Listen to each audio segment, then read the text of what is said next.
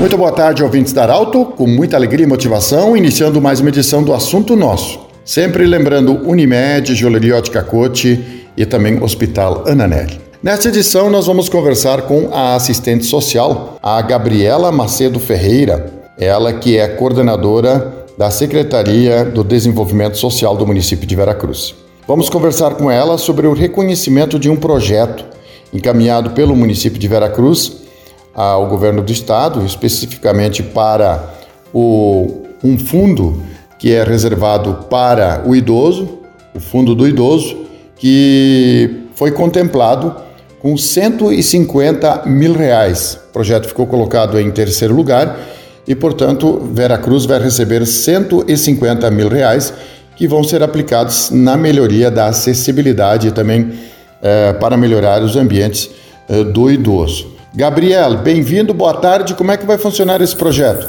Boa tarde, Pedro. Boa tarde, ouvintes da Rádio Arauto. É um prazer estar conversando com todos vocês uh, num momento tão difícil uh, em que toda a sociedade, as comunidades vivem, né? Uh, principalmente na questão dos idosos, né? Que infelizmente somos mais atingidos. A gente recebe uma, uma boa notícia Uh, na verdade, nós já sabíamos desde o ano passado que o nosso, nosso município tinha sido contemplado, porém agora está finalizando o conveniamento. Né? Esse foi um projeto uh, feito em 2019 a partir de um edital uh, aberto pela Secretaria Estadual de Políticas Especiais do Estado, né, de Direitos Humanos, através do Fundo do Idoso, né? Então, esse projeto, esse edital abriu. Então, nós, juntamente com a engenharia do município, pensamos num projeto de inclusão e de acessibilidade para os idosos. É fato que Vera Cruz, há muitos anos, uh, trabalha na área da assistência social, da saúde, da administração como um todo, uh, com foco muito uh, grande à população idosa. A nossa estimativa hoje é de 27 mil habitantes em 2020 e 10% dessa população é de idosos. Então, nós teríamos entre 2.700 a 3 mil idosos no município.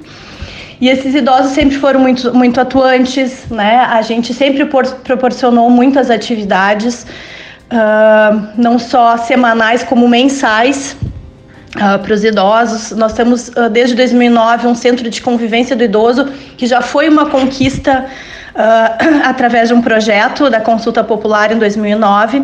Esse centro de convivência fica aos fundos da Emater, né, é numa área central da cidade, onde já acontecem oficinas de segunda a quinta-feira, né, oficinas de artesanato, encontros uh, semanais de segunda a quinta.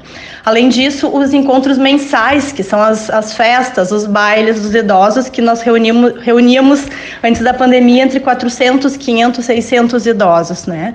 No último ano, infelizmente, não foi possível fazer isso.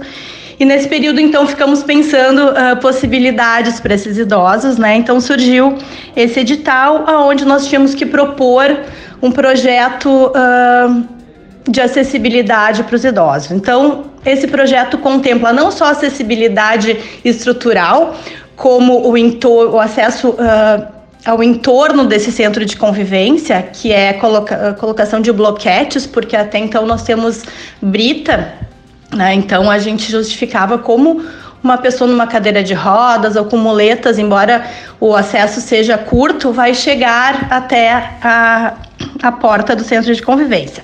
Então, não só contempla o entorno da acessibilidade, bem como duas salas uh, para oficinas de inclusão digital e artesanato. Uh, assim como banheiros com acessibilidade, que até então esse centro de convivência não continha.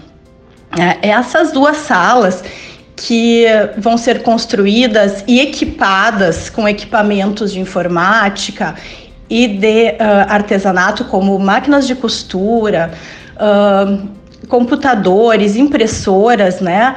Além de contratação de instrutores uh, para tais atividades, né? Porque a gente acredita na autonomia, no fortalecimento, uh, evitando assim o isolamento social desses idosos, a socialização, o empoderamento, né? E, e que esses idosos estejam uh, em contato com, uh, talvez, com atividades que ele nunca teve, como, por exemplo, a inclusão digital.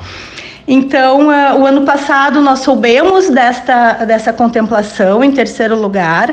A partir disso, o ano passado nós recebemos 50 mil reais uh, para a doação, repasse de itens para idosos em situação de vulnerabilidade em função da pandemia, né, bem como uh, cestas básicas, kits de higiene, eles foram entregues nas casas desses idosos e continuamos fazendo a entrega uh, de kits de higiene durante esse ano. Então, esses 50 mil ano passado já foi em função desse projeto dos 150 mil que estamos sendo contemplados agora com esse recurso. Né? Então, estamos muito felizes, estamos à disposição para outros questionamentos que tu teria, Pedro. Gabriela, como é que fica o início, digamos, tem uma previsão de início e encerramento desta obra e, e qual é a previsão de, de, chegada desse valor, como é que ele vai ser captado, esses 150 mil eh, que Veracruz foi contemplado? Então, Pedro, esse recurso uh, agora para ser captado, né, para receber em conta esse recurso, nós temos que apenas atualizar os valores uh, que foram feitos, foram incluídos no projeto há dois anos atrás. Então, atualização de valores e encaminhamento das negativas, essas burocracias de praxe dos convênios uh, com as instâncias estaduais ou federais, né?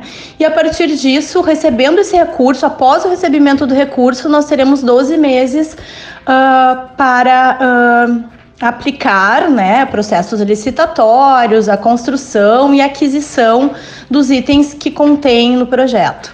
Gabriela, você como assistente social, o que, que significa essa acessibilidade melhorada também em se falar de forma geral para a autoestima das pessoas, como você já falou, pessoas de mais idade? A gente acredita que ao fim dessa obra, né, da aquisição desses equipamentos, onde Deus queira que nós estivermos numa situação mais tranquila em relação à pandemia, né? A gente acredita que sim, estaremos, porque a qualidade de vida se dá principalmente também na socialização, né, no contato, nas conversas, na troca de informações, nas possibilidades de, de trazer as potencialidades, habilidades desses idosos, né? Então, a qualidade de vida, a saúde, com toda certeza, aumenta em função de deles estarem nessa socialização, né? nesse, nesse contato com o outro e com atividades e possibilidades, né? Conversamos com a Gabriela Macedo Ferreira, assistente social e coordenadora da Secretaria do Desenvolvimento Social do município de Veracruz. Muito obrigado, parabéns pelo trabalho, sempre bem-vinda, Gabriela. Muito obrigado, Pedro, pelo espaço, por compartilhar uh, boas notícias sobre qualidade de vida, sobre o trabalho uh, das gestões, né? Então, muito obrigada, estamos à disposição para outras informações. Boa tarde a todos. E assim estamos encerrando mais um programa Assunto Nosso. Um abraço, até amanhã. De interesse da comunidade, informação gerando conhecimento,